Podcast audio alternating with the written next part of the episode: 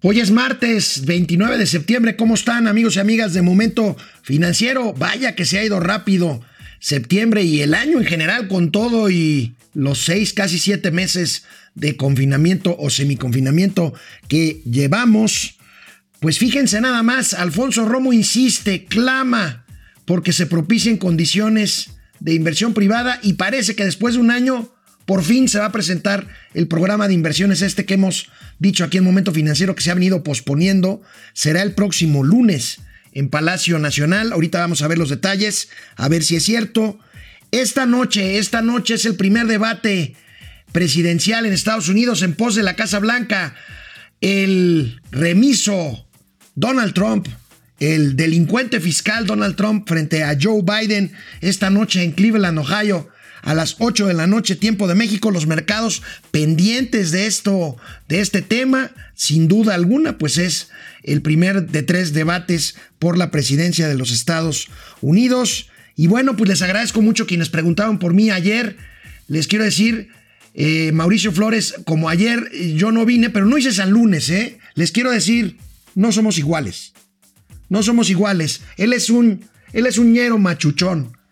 Yo tuve cosas que hacer ayer y él se desquitó hoy, pero bueno, aquí nos vamos viendo. Empezamos Momento Financiero. Esto es Momento Financiero. El espacio en el que todos podemos hablar. Balanza comercial. Inflación. Evaluación. Tasas de interés. Momento Financiero. El análisis económico más claro. Objetivo y divertido de Internet. Sin tanto choro. Sí. Y como les gusta. Peladito y a la boca. ¡Órale!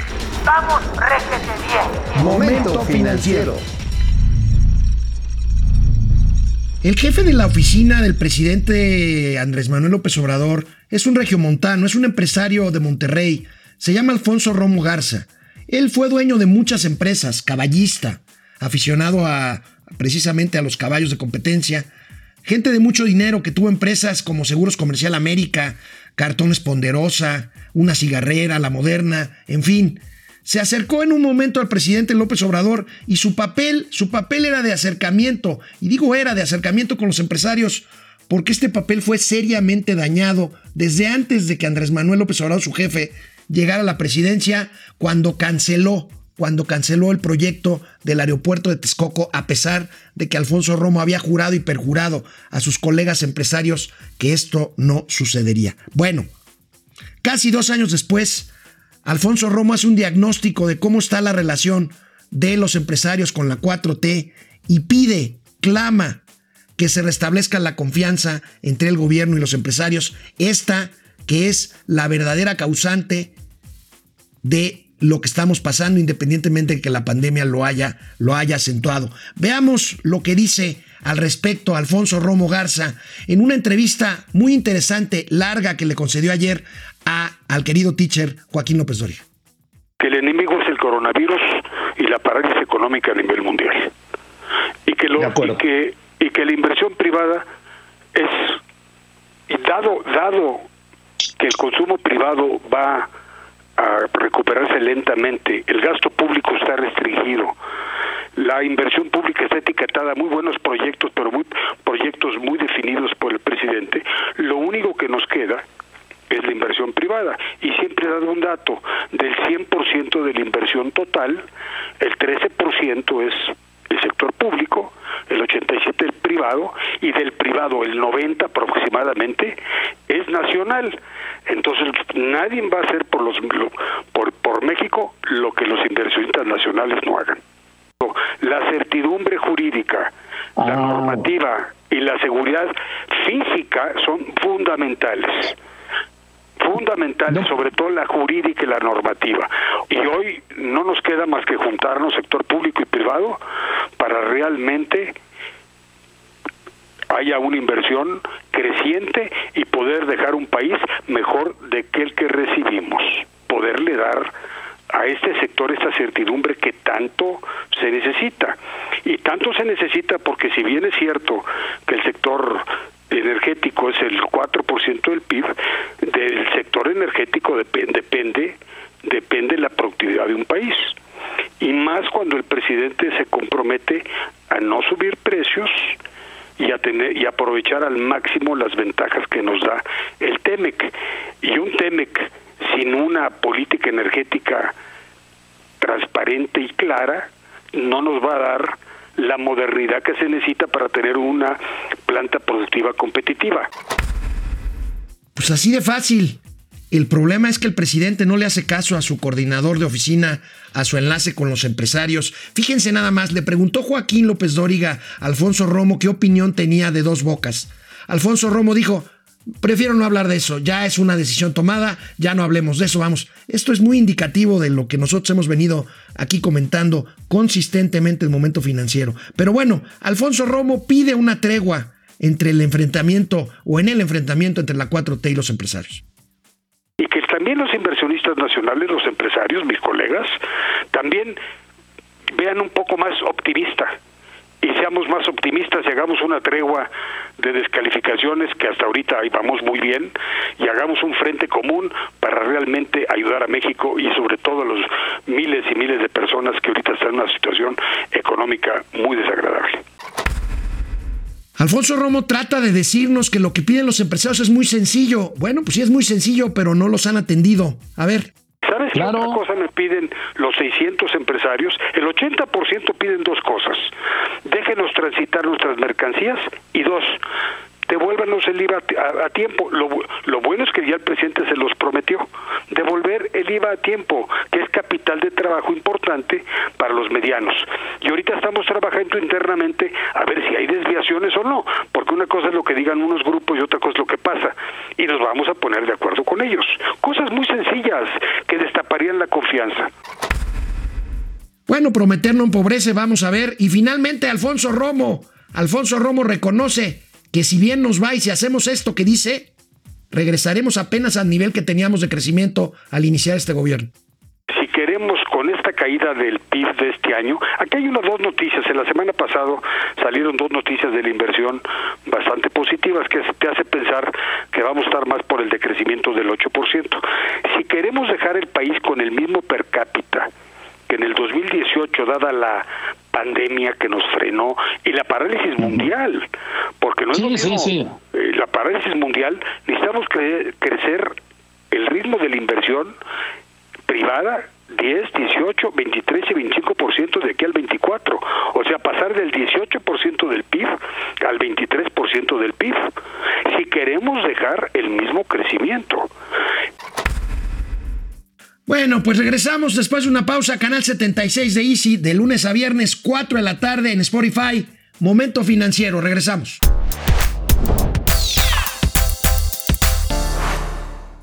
Bueno, y hablando de inversiones privadas, hace más de un año, no, hace casi un año, hace casi un año, entre octubre y diciembre del año pasado, se estuvo machacando de que se iba a presentar un programa, un programa ambicioso de inversiones para que el sector privado meta dinero a proyectos de infraestructura. Bueno, casi un año después, el Consejo Coordinador Empresarial anuncia, ayer tuvo una reunión la cúpula empresarial con el presidente Andrés Manuel López Obrador y ayer al salir de Palacio Nacional, Carlos Salazar Lomelín, presidente del Consejo Coordinador Empresarial, y Antonio del Valle, presidente del Consejo Mexicano de Negocios, atendieron a los medios y nos dijeron, nos adelantaron un anuncio. Vamos a ver. Ya vamos a tener un anuncio, de una vez se los anticipamos. El próximo lunes se va a anunciar ya un acuerdo entre el sector privado y el gobierno federal para la reactivación económica, en donde el principal o el primer paso de esa reactivación económica son todos los proyectos de infraestructura. Hay un buen paquete que ya lo discutimos el día de hoy y que lo daremos a conocer ese lunes. En cuanto al monto de la inversión y los proyectos. vamos a hablar. El lunes vamos a hablar de eso. son energéticos? ¿Tiene hay de todo, hay proyectos de todo tipo este, es una buena cantidad y creemos que sí va a ayudar a la reactivación económica sin duda. Va a ser un cambio importante en la tendencia que llevamos. Nosotros nos sentimos muy motivados con lo que hoy logramos hacer. ¿Y más o menos cuántas eh, eh, empresas o empresarios están calculando que se participen? ¿Por qué no nos esperamos al lunes y ya el presidente da Es que nos hemos esperado desde Bueno, es que esa es la fecha. ¿Cuántos proyectos son? No, a ver. No, lo vamos a decir el Más importante que los proyectos en sí, que el anuncio de los proyectos, es el mecanismo que hemos hablado de, eh, muchas veces.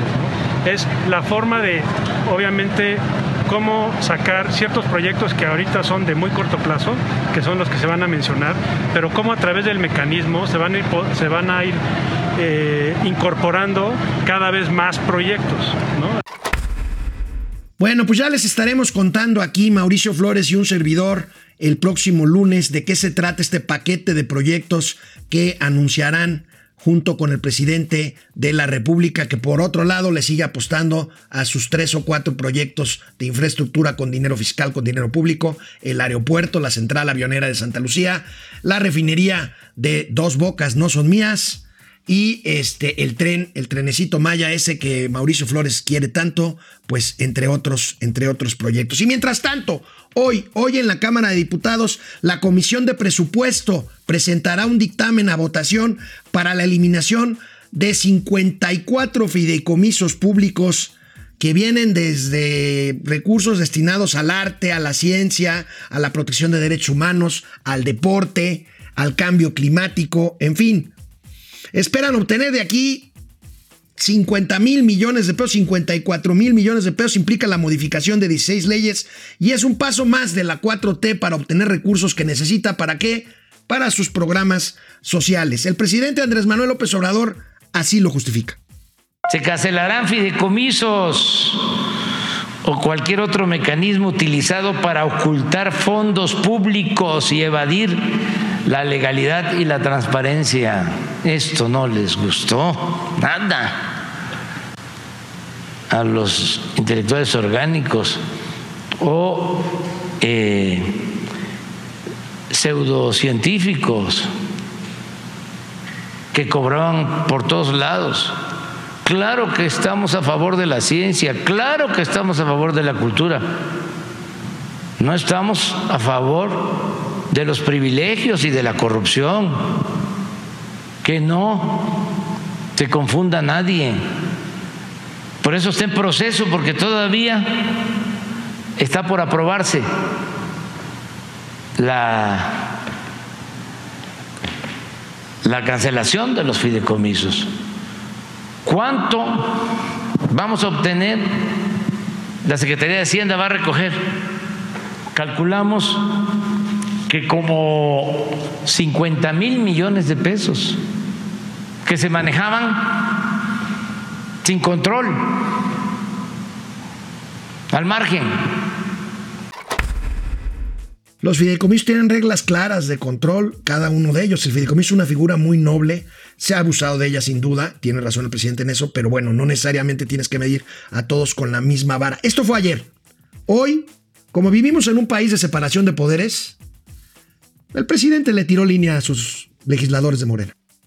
Y aquí aprovecho para hacer un llamado a los legisladores porque hoy se va a aprobar posiblemente lo de la eh, suspensión de fondos y fideicomisos, todo ese dinero que estaba suelto, este, disperso, sin control entonces, todo eso que se ahorre nos va a dar este, más posibilidades de tener recursos suficientes para que no falte la atención médica y los medicamentos gratuitos en nuestro país. Porque los niños se siguen muriendo de cáncer por falta de medicamentos. ¿Ya cuántos días van? ¿Ya cuántos días van? Meses en que no hay medicamentos para los niños con cáncer y que no hay atención para otros pacientes con tal de tener camas disponibles, que es lo que quiere presumir Hugo López Gatel. Por cierto, Hugo López Gatel primero desconoció la gravedad de la pandemia. Después, pues le echó la culpa a que México es un país de gorditos, hipertensos y diabéticos. Les apuesto doble contra sencillo a que a partir de esta semana del mes de octubre, López Gatel le echará la culpa de los muertos que sigan a la influenza a la influenza estacional. Bueno, pues así, así estas cosas. Lo que sí les quiero comentar es que esta desaparición de fideicomisos pues se va a ver reflejada en varias cosas. Fideicomisos son muchos.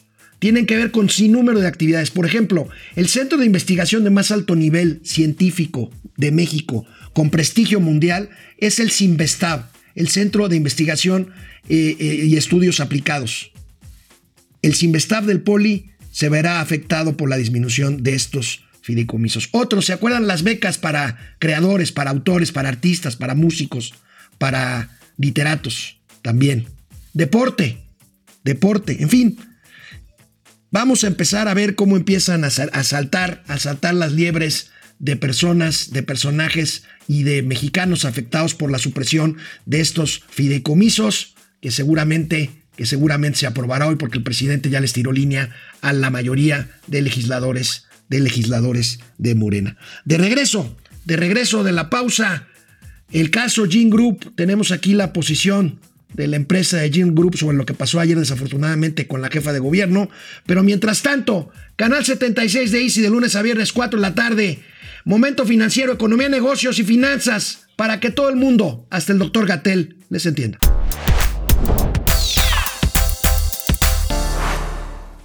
Antes de pasar lista, queridos y amigos y amigas de Momento Financiero, ayer, ayer en conferencia de prensa, y Mauricio adelantó algo, Mauricio Flores ayer, este, que yo no estuve aquí en el programa, pero ayer en conferencia de prensa, el día de las manifestaciones justamente de las mujeres que fueron pues contenidas, por no decir reprimidas por el gobierno de la Ciudad de México, Claudia Sheinbaum, la jefa de gobierno, dio a conocer información para mi gusto irresponsable.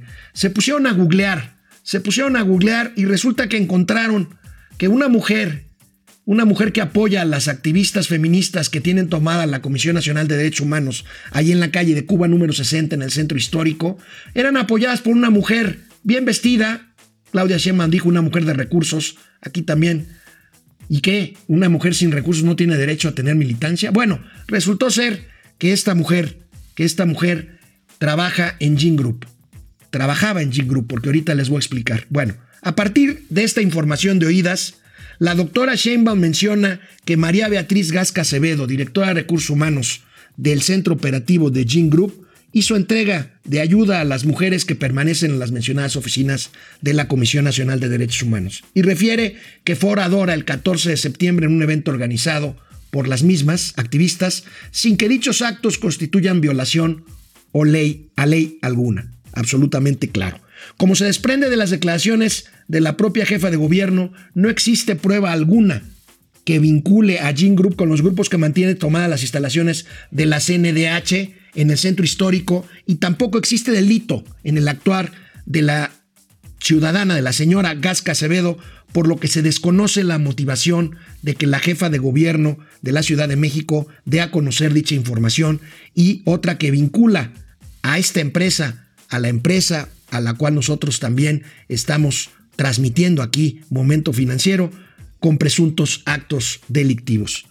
Gene Group manifiesta su respeto irrestricto a las leyes y se deslinda de las expresiones políticas que en el ejercicio de sus derechos emitan sus colaboradores y empleados. Mientras tanto, la señora Gasca Acevedo ha decidido separarse de Gene Group, mantener su militancia, pero vaya, vaya declaraciones desafortunadas vaya declaraciones desafortunadas de, con base en una fotografía y con base en Google, pues pueda señalar a alguien que tiene derecho a tener la militancia que quiera, pues sugerir que por trabajar en una empresa, esta empresa está detrás de tal, de tal o cual movimiento. Aquí la posición de Gene Group y bueno, vamos a pasar, vamos a pasar lista.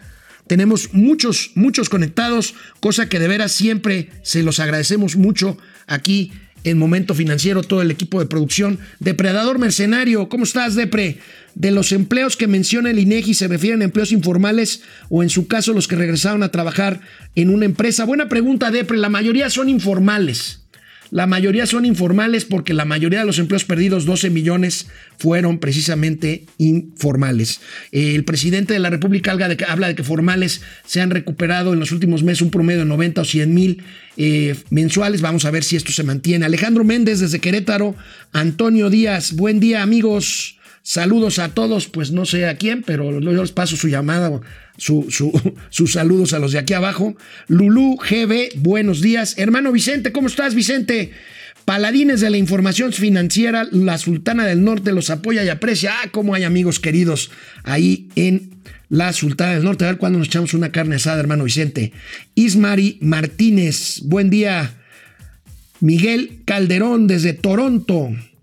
Paco García, ¿de qué tamaño se espera el anuncio el lunes en los proyectos de infraestructura? No tengo la menor idea, mi querido Paco.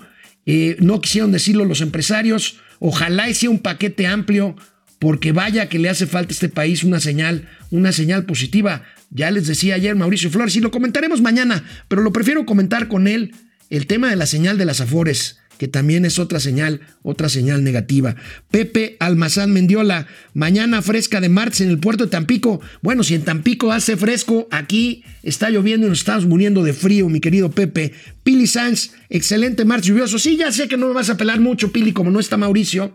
Pues no me vas a pelar, está bien. Yo te mando un beso, Pili. Con todo respeto para Depre y con todo con todo cuidado. Alejandra Hernández desde Guadalajara. Marco Reyes, lamentablemente el sistema de pensiones socialista que se está llevando en México, cuando se le explicará a los trabajadores que ellos también son responsables del futuro y deben de ahorrar, estaría mejor que el porcentaje que el trabajador aporte a su pensión sea mínimo del 5%. Miren, ahorita la cosa no está como para apretar más a los trabajadores. Lo que sí les quiero insistir es que el dinero que está en las Afores no es dinero de las Afores, ni del gobierno, ni de la empresa donde trabajas, es dinero tuyo, dinero nuestro, de los que tenemos. Es como una cuenta de cheques, es como una cuenta de ahorros. El dinero es nuestro.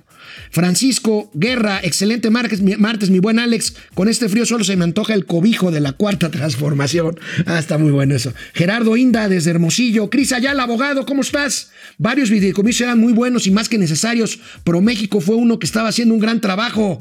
Ese comentario es nepotista, mi querido Cris, pero tienes toda la razón. YouTube.